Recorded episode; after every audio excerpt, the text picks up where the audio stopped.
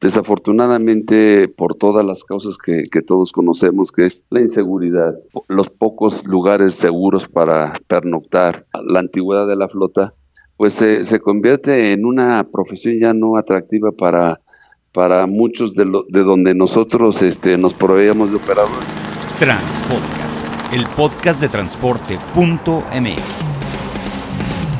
Escucha cada semana entrevistas con los personajes más importantes del mundo del transporte y la logística. Ya comienza Transpodcast.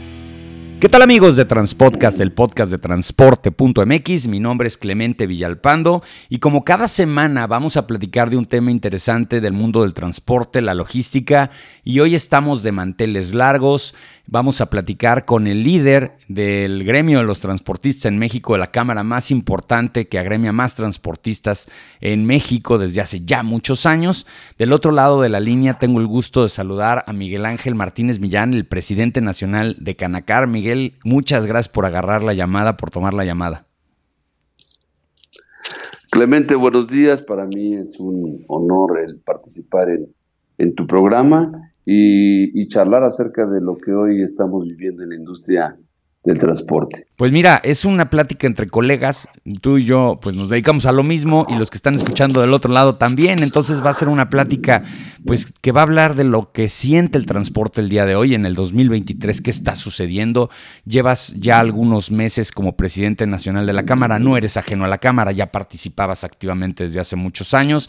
Entonces, pero pues esos temas son muy importantes, pero a mí sí me gusta que cada uno de nuestros invitados nos platique un poquito yo sí sé un poco más acerca de tu trayectoria, pero platícale a la gente que no te conoce y que te está escuchando por primera vez, quién eres, por qué te dedicas al transporte, cómo llegaste a ser presidente de la Cámara Nacional de Autotransporte y Carga, un poco más acerca de tu trayectoria, Miguel Ángel. Claro, mira, yo tengo más de 40 años en la industria, desde muy joven participé en el negocio de la familia eh, y bueno, pues de esta forma me fui involucrando de una manera importante. Posterior, mi profesión, soy ingeniero en transporte por eh, UPIXA. Y bueno, con esa, con esa profesión pues me, me, involucré todavía más en, el negocio. Eh, a través de todos estos años pues he tenido todas las vivencias y, cambios que ha tenido la industria, ¿no?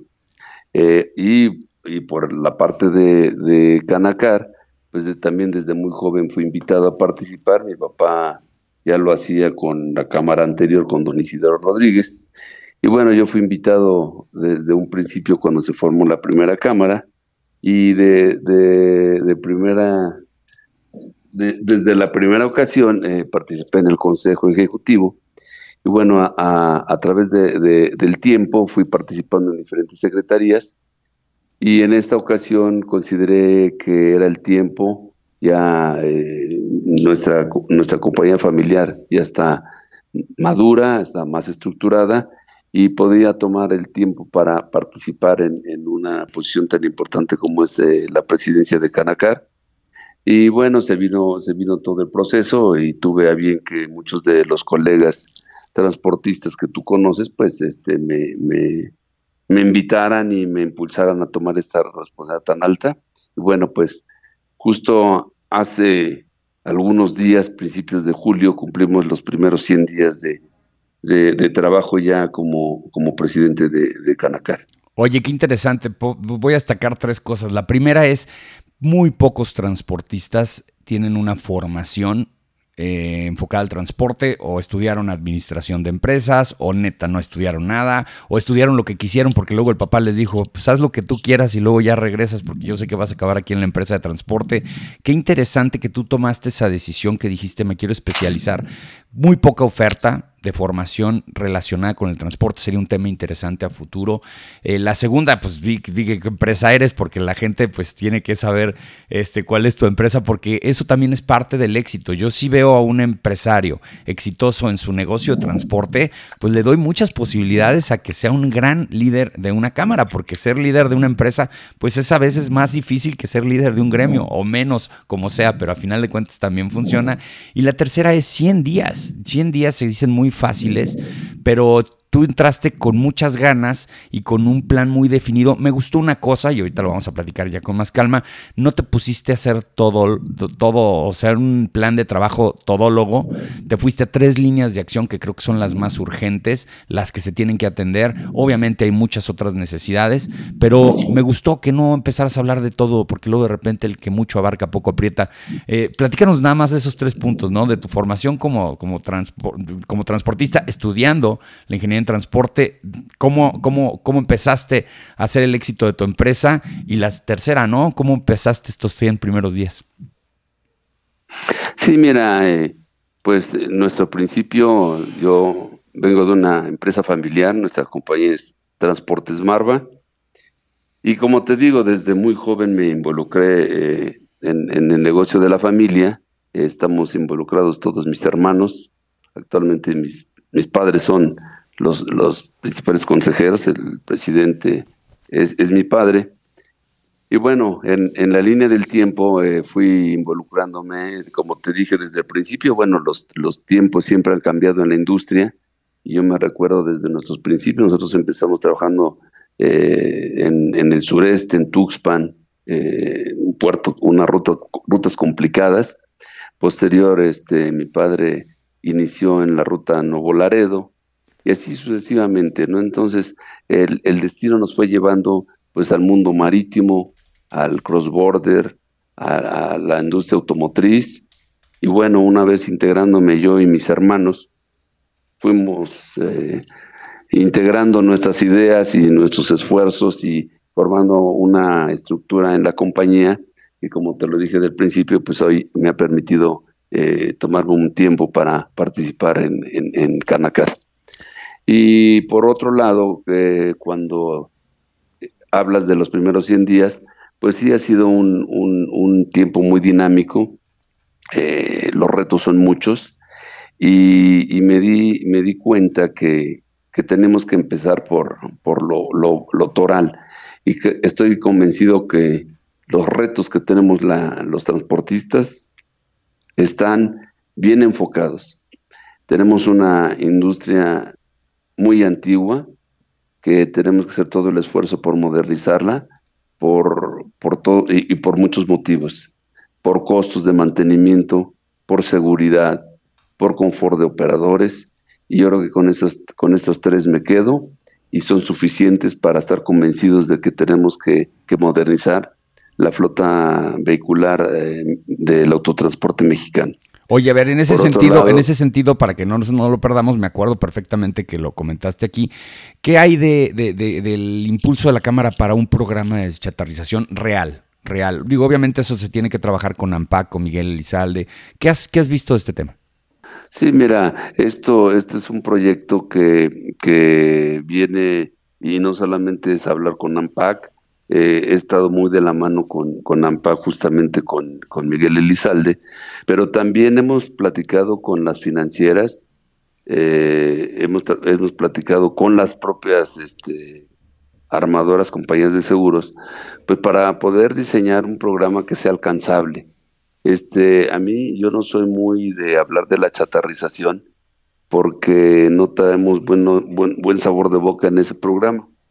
Sin embargo, eh, sí lo que estamos buscando y estamos diseñando es un programa que nos permita eh, en su primera etapa pues eh, renovar entre 10 mil y 20 mil unidades y que nos permita retirar del mercado esas mismas, por un lado. Por otro, pues necesitamos también trabajar, que ya lo estamos haciendo, pues con, con, con el gobierno federal, para tener un apoyo importante que nos permita lograr una escala de ese tamaño. Eh, hay, habemos transportistas de todos tamaños y justo, y justo ahí es donde tenemos que armar un, programa en el que quepamos todos. Y bueno, no, no es una tarea fácil, pero creo que estamos avanzando. Como te repito, ya hemos tenido reuniones con gobierno federal, con las armadoras, con compañías de seguro, y, vamos avanzando eh, de manera importante. Oye, podría ser un buen argumento, eh, me lo planteaba el otro día un transportista, que el hecho de que el dólar esté por los 17 y a veces abajo de los 17, poder hablar con las armadoras y decirles que pues a final de cuentas, como todo está tasado en dólares, pudiera haber un ajuste de precios de unidades. Pues eh, eh, ese es un tema también que, estamos tocando, ¿no? Eh, como tú debes de saber, pues los, los precios están en moneda nacional de todos los equipos, ninguna armadora te cotiza en, dólares. Y bueno, pues ahí tenemos un tema, ¿no? Tenemos un tema que, que los precios no bajan, aunque el tipo de cambio sí, y, y, no ha sido fácil ese entendimiento. pero bueno, estamos trabajando también en, en hacer énfasis en esto pero, pero bueno, eh, eh, el, tema es que por, por, muchos años nos vimos beneficiados con, un precio en moneda nacional y hoy nos juega la, el tiempo en contra porque el tipo de cambio, como bien apuntas, eh, ha ido a la baja en por cientos de 17, 18%, digo, el tipo de, de estos meses. Y, y, yo pienso que esta tendencia va a continuar. No creo que se revierta y yo no lo veo en el resto del año que el tipo de cambio se recupere, se bueno, es que cuando sí, que el peso se devalúe, que se, recupere es porque estamos acostumbrados a que a que se devalúe y resulta que ahora se revalúa. Exactamente. Y, y, y ahora este eh, habemos transportistas que nuestra cartera está en un mix de dólares y pesos y bueno, pues no, no pasamos buena tarde cuando hablas de que un tipo de cambio se está yendo a, a, la baja, que pero en realidad se está revaluando. Entonces, este, hay algunos colegas que a lo mejor no me, no me entienden ese tema, pero la realidad es que quienes participamos en el comercio internacional, pues sí nos está pegando de una manera muy, muy importante. Por supuesto. Entonces, bueno, entonces hay, es, es una variable que no la tenemos en el mapa, pero que hoy sí nos está haciendo una mala jugada, ¿no? Te comentaba que dentro de las tres líneas que tú tienes en tu plan de trabajo, que es la remodelación de equipo, eh, la segunda que es la seguridad en las carreteras y la tercera que es la de la formación y capacitación de operadores, si no mal recuerdo, las tres más o menos así. En el tema de las unidades es donde más control puede tener la cámara, donde hay menos variables exógenas. Es un reto complicado, pero creo que es en donde más podemos hacer algo en el, en el corto plazo, ¿es correcto? Así es, así es, mira, efectivamente los tres ejes sobre los que va a ser mi, gestión, eh, como bien lo apuntas, es la renovación de la flota vehicular, la profesionalización de las operadoras y operadores y la seguridad. Entonces yo quisiera, eh, una vez agotado el tema de, la renovación vehicular, decirte que el reto, o sea, el reto no, no, es, no es fácil. Eh, y, y, creo que aquí tenemos que trabajar mucho con el gobierno federal para poder lograr esos, esos, ese beneficio que requerimos para lograr una escala de la que requiere el país en cuanto a la renovación vehicular. Eh, ahora quisiera pasar al tema de la profesionalización de operadoras. Adelante, no, eso es lo que quería ya hacer, movernos a un tema que, híjole, ahí sí hay que empezar a pensar a largo plazo. Así es, es un, es un, es un verdadero reto. Eh, de, de, saque te puedo decir que em, empezamos con un déficit de más de 50 mil operadores, lo que se traduce en 50 mil camiones estacionados por falta de mano de obra. Y bueno, Ahí eh, es muy claro lo que la visión que tenemos en Canacar, eh, que tenemos que, trabajar para, para, poder lograr que, la profesión de operador sea aspiracional. Desafortunadamente, por todas las causas que, todos conocemos, que es la inseguridad, las jornadas este, en, en, el trabajo, los pocos lugares seguros para pernoctar, eh, la, la, antigüedad de la flota, pues se, convierte en una profesión ya no atractiva para, para muchos de, lo, de donde nosotros este, nos proveíamos de operadores, que principalmente era el padre eh, enseñaba a sus hijos y, de ahí de ahí nos proveíamos de, operadores, al, al, compadre, al primo, al hermano, al tío. Entonces eh, había, no teníamos estos problemas. Pero en el momento que empezamos a tener problemas de inseguridad y todo lo que te acabo de comentar, pues el, operador ya no quiere que sus hijos sean operadores, porque el riesgo es muy alto. Y dice, mira, mejor vete a estudiar y, vete de técnico y vete eh, a cualquier otra actividad, pero yo no quiero que tú este, te pongas en este riesgo. Entonces ahí, ahí es donde empezamos, ahí es donde se genera el problema. Y justo estamos eh, desarrollando un programa en el que, en el, que se, el, centro de, el centro principal, el núcleo, te podría decir, sea la familia. Sea el, porque hay, hay un tema, o sea, un operador no tiene un mal ingreso, tiene un muy buen ingreso partiendo de su, de, su nivel de preparación. Entonces, justo ahí es donde tenemos que trabajar como, como te lo empecé diciendo, que la familia sea el núcleo, la base, el centro, y que alrededor de esto empecemos a, generar nuevamente eh, ese apetito, esas ganas de poder eh, ser, de querer ser operadora o operador. Entonces, eh, esto es por un lado. Por otro lado, tenemos que trabajar mucho en, en centros de medicina preventiva, centros de, alimentación, que, que, el, que nuestros operadores y operadores estén eh, bien guiados de cuál es la mejor y, la más sana alimentación que ellos deben de procurarse.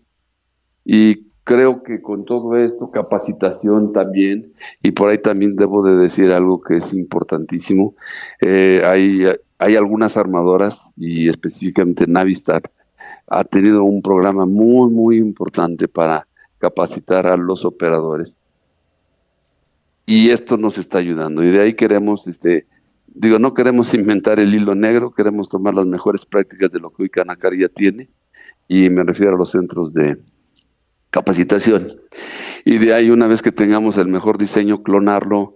y, el objetivo es tener por lo menos un centro de capacitación en cada delegación. Entonces es, no, no es, el reto no es menor, eh, es ambicioso, lo reconozco, pero el, el, el, problema de ese, es de ese tamaño. Tenemos un problema muy grave en cuanto a la falta de operadores. Y a esto le agregamos la, la huida de los operadores a, a, los Estados Unidos con, con los B1s, pues se nos complica todavía más, ¿no? Oye, Entonces, y, eh, y hemos considerado en algún momento la posibilidad de voltear al sur, eh, así como en algunos países de Europa, algunos eh, países como Alemania, España, van a, Polonia, Eslovenia, Rumania. ¿Qué, qué, qué, qué idea tendrías o qué es tu pensamiento respecto a que trajéramos operadores de Centroamérica? Pues mira, eso lo, estamos, lo hemos estado considerando en una segunda etapa. Eh, creo que tenemos que reforzar el tema de, la, de, los centros de capacitación en, en, primera instancia para poder después voltear a ver a todos estos, eh, todos estos eh, operadores y operadoras que pudiéramos lograr en, en, en Centro y Sudamérica. Efectivamente, pues todos lo sabemos, hay un problema de inmigración muy delicado en México hacia los Estados Unidos. Y bueno, yo creo que es una buena oportunidad de poder captar ese tipo de, eh, eh, esta gente que, que muchos eh, incluso tienen esa profesión, ¿no? Y, creo que hay una gran área de oportunidad, pero creo que tenemos que madurarlo más porque siento, pienso que en este momento no estamos listos para poder dar ese paso. Sin embargo, es algo que ya tenemos que acelerar y tenemos que que empezar a considerar de manera muy, muy importante. Oye, y la seguridad en las carreteras. A ver, eh, ahí es coordinación con las, em, con, las autoridades, pero vamos un poquito más allá. ¿Qué has visto? Mira, este eh, es el, es el tema de cierre. Desafortunadamente, eh, la, la, seguridad no, no es justamente lo que privilegia a México. Yo Em, yo estoy basado en, tres, en tres sectores de seguridad, en tres objetivos de seguridad. Y, el, y cuando Canacar habla de seguridad, habla nada más de, de la integridad en sus personas, de nuestras operadoras y operadores, del cuidado de las mercancías que nos confían nuestros clientes y la seguridad en nuestros activos, en nuestros equipos, que son eh, nuestras herramientas de trabajo y la herramienta de trabajo del operador. El, resto de rubros de seguridad no nos compete a nosotros. Nosotros estamos bien enfocados en esos tres temas y, con, esa, con esa retórica nos hemos acercado a los tres niveles de gobierno, nos hemos acercado con Guardia Nacional, con la Secretaría de Marina, eh, argumentando todo esto. Eh, desafortunadamente, pues este no es, no es algo que, que yo no, no, tenga por qué no decirlo, pero la, la, la inseguridad va al alta, al alta y bueno, nosotros como, como industria hemos tenido que, que rediseñarnos para que el impacto sea menor.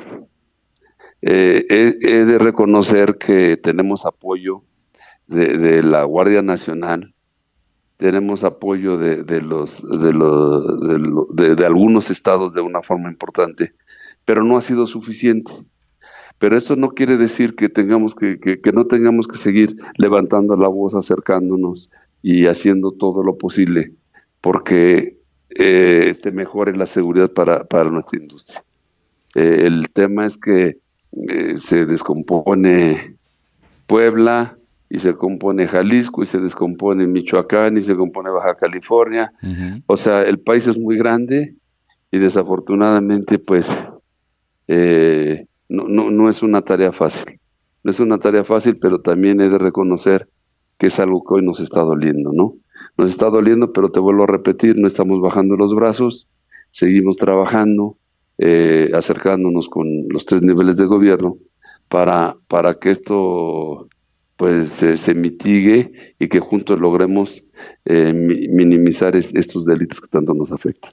A nivel Cámara, ¿cómo has visto el desempeño de la Guardia Nacional ya patrullando carreteras?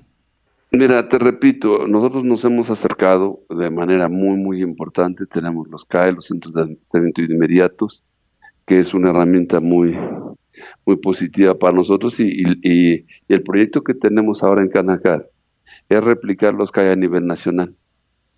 Replicarlo, porque los que ya tenemos, este, vemos cómo nos funcionan bien, pero creo que esos los tenemos que replicar a lo largo y ancho del país. Entonces ahí es un, es un reto que, que estamos trabajando y después de, como te dije, cumplimos a principios de julio los primeros 100 días eh, en, mi gestión.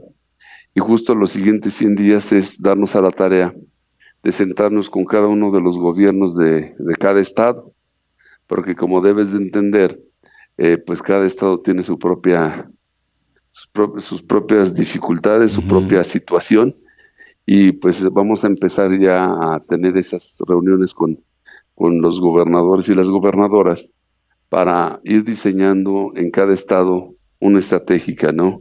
Que nos permita, pues, avanzar de manera más rápida, de, una manera más ágil en cuanto a este tema.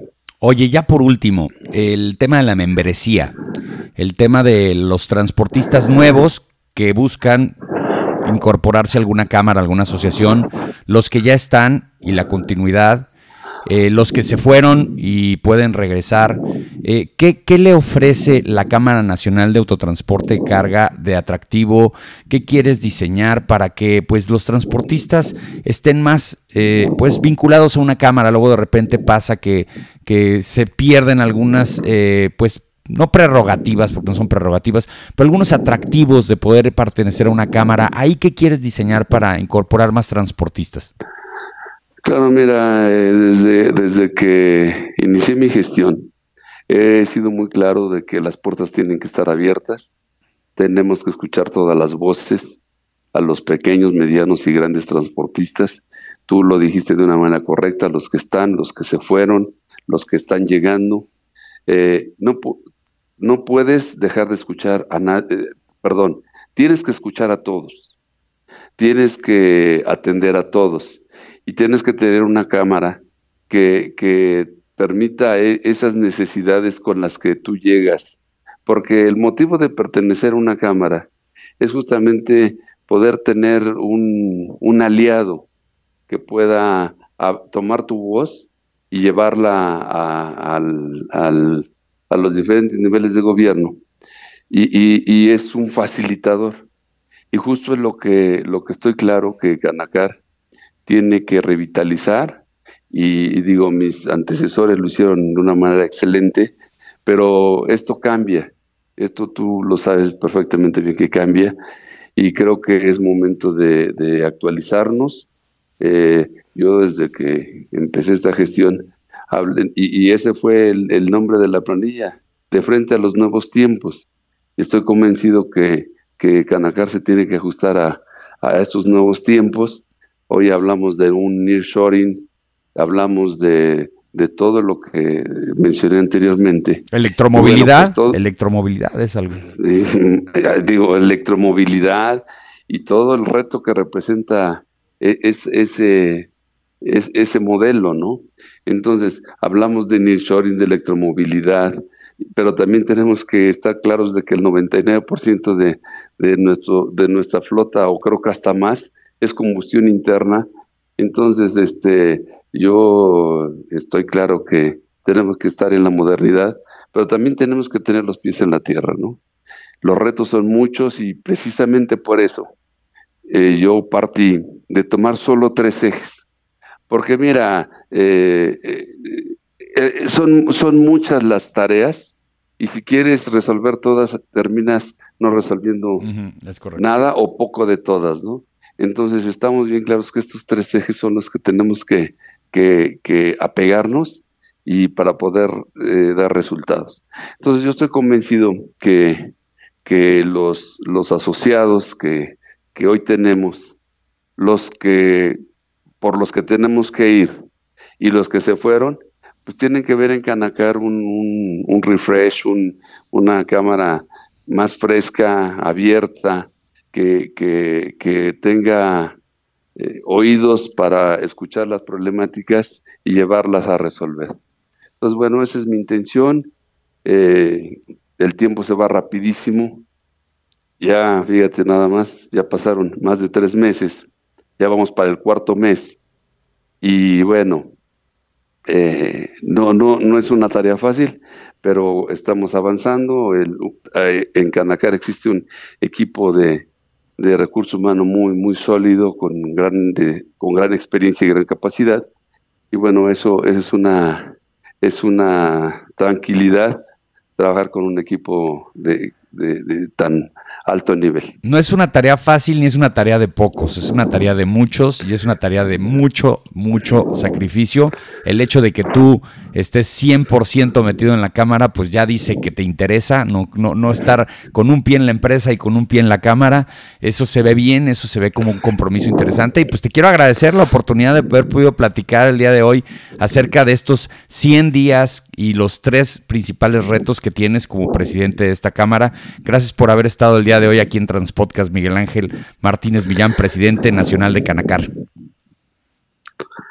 Pues Clemente, al contrario, para mí ha sido un honor eh, platicar contigo, con tu público, y siempre tendrás en Canacar las puertas abiertas para, para lo, que, lo que tú necesites de información, de pláticas, etcétera, etcétera, etcétera. Maravilloso. Pues muchas gracias y, que, que tengas muy buen día. Muchas gracias y que sea la primera de muchas, por favor. Porque tengo muchos claro que, sí, un saludo a todo tu público. Muchas gracias. Un, un, abrazo. Igualmente, y muchas gracias a todos ustedes por escucharnos el día de hoy. Ya saben, la mejor información del mundo del transporte y la logística la van a encontrar en un solo lugar, transporte.mx. Saludos.